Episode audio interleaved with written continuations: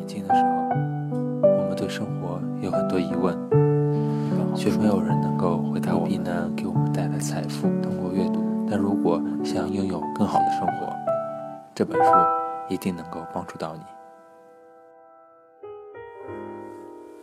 我先来晒一下我的三观。我认为豆腐脑应该是咸的，粽子应该是甜的，那条裙子应该是蓝黑的。我不吃狗肉，相信科学，觉得中医都是大骗子。世上没有特异功能，厌恶养生学。我是无神论者，觉得坐月子是愚昧，是一种酷刑。天一冷就该穿秋裤，要接受转基因，经常嘲讽田园牧歌。然后我觉得煎饼果子是天津的最好吃。数学和英语不应该通通滚出高考。我尊重日本。然后我觉得那些为九幺幺欢呼的人都应该发往 SS 体验生活半年。我甚至认为卖淫和赌博应该合法化。我有点厌恶广场舞，如果有大妈摔倒了，我坚决不服。我也不看阅兵，觉得横穿马路跨护栏的人一律就该活该被撞死。最后，人最后最后，我觉得人贩子不能一律判死刑。说到这里，我已经能听到有些人在咒骂我了，然后也能听到咒骂那些咒骂我的人的声音了。但简单的说起来，这几句话就足以让人开撕了。从来没有哪一个时代像今天那样，让价值观的分裂变得如此的明显，或者说让价值观这个原本抽象的概念体现到了如此细碎的具体事物上，并且让异己这个范围变得没有那么有门槛。每隔一段时间，就会因为一件事情、一个人的表态，引发一大波朋友间的绝交、情侣的分手、朋友圈的互相拉黑。然后在虚拟世界里面老死不相往来的盛况，我们现实中的戾气很重，网络上的戾气就更重了。相比于现实，网络上的互喷成本很低，心理障碍更少，极端程度更高，但还代偿了很多现实中的压抑。有时候，现实和网络就像共同组成的一个跷跷板，一方压抑的越重，另一方弹起的力道就越大。缺少沟通渠道的结果就是不同的意见会寻求对抗的场地。可怕的是，我们的世界不太喜欢人们抒发自己的意见，或者有一部分意见不被充分允许的发表。当太多的话语在现实和虚拟中被围接堵拦的时候，那么说理的欲望就会逐渐沦为情绪的发泄。寻找出口的时候，最终演化成了激烈的对峙。我们似乎越来越不觉得需要尊重不同的意见了。也越来越不会尊重异己了，都有一种要灭掉对方而后快的莽汉情节。但这真的是这样吗？异己是什么？无非就是那些和自己意见不同甚至不合的人。我们首先要正确认识一个现实：这个世界对于任何一个人、任何一件事来说，都不可能产生一种绝对统一的观念，而你我也不可能每天都顺心顺意地发现自己所秉承的观点。正巧就被绝大多数人所追捧，甚至夸赞。我们处在一个价值观多元、各种利益诉求不同、文化冲突常态化的世界当中，这是要接纳的现实。多元的、不同的、无法统一的意见，才是正常世界的常态。长期以来，我们被灌输了一些理念，比如必须要定调才能安心，类似东风和西风，到底谁压倒谁？实际上，一个正常的世界，风到底往哪吹是混杂的，没有绝对的东风，也没有绝对的西风。所以每天的空气中飘荡着无数的不同意见，这件事情我们必须接受。真的没有必要和我们持有不同意见的人去拼个你死我活。每个人所处的环境、生活背景、学识教养各方面综合，决定了我们对这个世界的看法，这注定会让我们产生许多重大的差异。所以，真正令人舒适的世界，并不是一个群体服从另一个群体，而是每一个人说出自己不同的意见，但彼此又互相尊重。中国有一句话叫“求同存异”，似乎这已经是很多人能做到的高线了。但实际上，这句话中还隐含着某种强迫的意味，因为一旦我们努力求同，就基本上注定不可能存异了。我们应该做到的是不求同，要尊义。当然，前提是对一些基本的观念和规则的认同，以及对对方的尊重。在我们的教育体系当中，强调立场远远多于考量事实。比如，你要什么什么的草，不要什么什么的苗，或者歌唱着立场坚定、斗志强。而不是真的热衷摆事实、讲道理。所以，辩论会这样的奇葩东西会一度在中国兴盛。如果仔细检视一下当下朋友圈因为某件事情或某个人引发的互喷，你就会发现，那些景象和口吻，很像当年辩论赛那一次次的借尸还魂。我们向前走了几十年，但头脑里还是有一些东西在原地不动。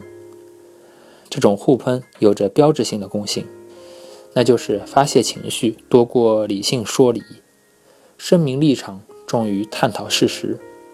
很多时候，引发争论的具体事件和具体的人很快就变得不重要了，他们只担当某种由头、中介、催化剂的作用，以便让人们好借势喷发积攒已久的情绪而已。所以，结果就是在任何事情面前，左派都在抒发对于强力领袖的呼唤。自由派则牵涉到自由与民主的要义，地域歧视者会把哪怕是一块月饼应该是甜的还是咸的，都当做证明自己歧视观点的好机会。中国传统文化爱好者无论如何都要把一个科学问题拖拽到重塑中国人心的基调上，仿佛每天行跪拜礼、吃中药就能解决所有的困境。除此以外，还有很多人。借此争论，把一切都变成一场可以抒发自己情绪的调侃，甚至谩骂游戏。根本没有人在乎争论的问题本身。无论如何，我们对这一种争论的热爱，目的既不是为了达成共识，也不是为了探明真相，只是愿意把快感留在口唇之间。发泄本身的倾吐感是简单明了的，而理性思辨、探索事实、得出结论是一种沉闷的过程。这多像当年大川辩论会那样，为了一个莫名其妙设置出来的论题，大家拼命地拉扯已经与事实核心离题千里的论点，到最后彻底地沦为语言游戏和口唇暴力之间的自赏。雄辩是有表演性和舞台感的，但如果我们习惯于长期的陷入撕扯的快感当中，那我们很快就会决绝地放弃对于事实层面的追寻。现在我们跳开一些一度被火热争议的问题表象，看看争论的到底是什么。比如豆腐脑到底应该是咸的还是甜的？争论的无非是地域习惯。我们必须以这种早餐中的俗常食物来认识到中国饮食文化的差异，但这种差异却挑战了自己沉淀下来的被认为理所应当的习俗。至于那条裙子是黑蓝的还是白金的？在于我们第一次知道自己的身体构造以及自然光影的交织中，还会出现如此奇妙的差异性。但有些人却拒绝承认这些差异。当无法理解这些差异性时，就开始排斥不同于自己的人。至于中医，我不信，是因为中医所有的言辞都是文学性的，而不是科学性的。有些人总是把身体进行文化化，变成一种可以调节所谓阴阳和酸碱平衡的文化想象体。但科学只是把肉体看作骨骼、肌肉、神经、器官的组合。我们发生争论的基础不太一样，实际上是有关科学的，但最终却沦为了是否相信中国古老文明以及是否忘本的问题。我们本该科学的归科学，文化的归文化，不要互相绑架、混淆、胡搅蛮缠。但现在，在各种强大的利益动机和低迷的科学素养的挟持下，已经没有人能够探讨那个科学的核心了。转基因也是这样。原本我们应该用科学数据去探讨一个新生事物的正面和负面可能，但现在却被彻底演化成了一场国际阴谋论。好了，拆解了那些，就能明白，我们撕扯了那么久，几乎就是一直在围绕着事实的外围打转，变成了一场。表态的对决的游戏，根本没有向核心有效的迈前一步。要解决这个问题，我们得分清楚引发我们分歧的类型，有一些属于世俗层面，有一些属于意识形态。前者，比如豆腐脑是甜的还是咸的；后者，比如到底看不看大阅兵。至于世俗层面，一一把这些争论当玩笑的那些人先不提。对于那些认真争论的人来说，应该明白，我们对待这类事物。之所以在意，是因为我们自己的视野过于狭隘了，看到不同于自己的生活习俗和风格，我们应该感到好奇而欣喜，而不是认为自己受到了挑战和侵犯。而至于意识形态方面，我们可以不用那么上纲上线，现在已经不是文革了，我们要懂得放松一些。在现实当中，我们应该努力把自己的生活去政治化。那些宏大的事情，对我们普通人的生活来说，影响非常的小，你也改变不了什么。渗透的越少，其实就意味着我们拥有更多的自由。把生活打捞到日常层面上，这本身就是一种解放。我们之所以对那些事物如此看重，只能说明我们被困在其中了。当有一天我们对权力不是怒目而向，也不是卑躬屈膝，而是平视、平等、正常的去看待它，甚至可以无视它，很多问题就可以迎刃而解。在现实当中做一个正常的人，不要做一个正直的人。当我们遇到一件引发争议的事实的时候，最好不要沉溺于表态。而是用相关的专业知识来证求事实的本身，用理性的方式向核心提问。对不同的意见要倾听、分析、容忍，用对方的观点来审视自己。如果能为自己纠错，那就是一件好事儿。但是如果你发现真的是对方错了，你也可以去说理，没有必要拔剑相向。更何况有些事情根本就是没有对错的，我们只需要让自己承认差异性的存在。而对那些持有不同观点的人，那些所谓的异己，我们应该尊重他们的存在，而不是在立场上逼迫对方投诚于自己。很少有人愿意这样想，但异己的确比朋友重要的多。一己不会因为任何感情因素的影响，他们是我们最好的镜子。人人都会犯错，人人都需要纠偏，他犯的错会成为一堂你很好的课程。人人都需要反对派。不同的意见是防止我们变得极端、钻入死角、陷入封闭，最终犯下大错的最好保证。我们越来越变得单向了，这是一种粗暴的价值观。潜意识里希望自己的意识和意志变成统治状态的意识和意志，至少是绝对主流和绝对正确的。但如果我们发现，在生活当中，我们的意见总是被吹捧和追捧，那么一定是有什么地方出现问题了，人们在对你说谎。或者是因为我们自己的狭隘，窄化了自己的世界，只让自己沉浸在了一个严格而封闭的小圈子里面；又或者是因为某种权利、财富的原因；又或者是因为某些权利、财富的原因，周围的人不得不暂时的违心的对我们进行阿谀。无论如何，这都是危险的征兆，远比处于到处充斥着不同意见的环境要危险得多，因为那很快就会让我们彻底的失去了判断力。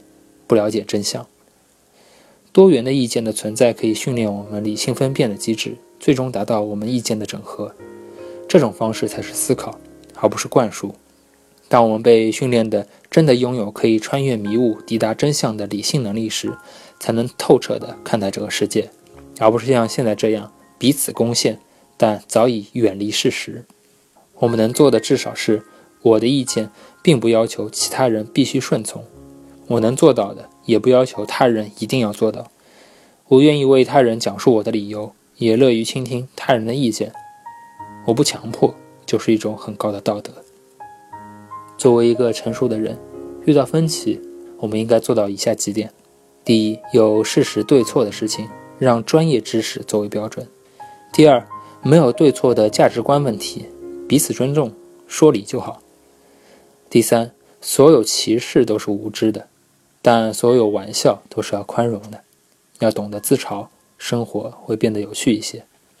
第四，不要迷恋融入洪流以及对抗另一股洪流的快感当中，要习惯于独处而中立。第五，要记住，世界上的关系不是只有你服从于他，或者他服从于你。生活不是拳击台，不是以击倒对方为目的。我们不生活在争斗当中，我们生活在和解当中。所以，按照理性的方式，我重塑一下我一开始说的三观。我从小吃的豆腐脑就是咸的，但我知道南方的豆腐脑是甜的，我也很愿意尝试一下，这很有趣。那条互联网上的裙子，我看起来是蓝黑的，但是有些人看起来是白金的，那是自然世界的奇妙反应。应该还有更多奇妙的事情，我们还没有发觉。我不太喜欢吃狗肉，因为我不习惯我的饮食当中。和作为文化意义上习惯于接受的那个宠物的形象有冲突，但我尊重某种特定族群的习俗，也能理解反对者的意见，并且深切的知道，在这个世界上有些问题就是会长期保持冲突性的。这就是文化多元和复杂本质的样貌。在任何时候，我都不会选择中医，因为用虫子和树根一起煮水不符合最基本的卫生条件，更不要说治病了。我愿意把中医当作中华文化的一部分，而不是中国科学的一部分。我们可以将其美化，但不是科学化。用现代科学的方法去实验那些声称有效的中医方法，这才是对文化和生命负责任的态度。你看，这样是不是显得有点无聊，缺乏了一些撕扯的乐趣？但这才是一个成熟的世界的底色。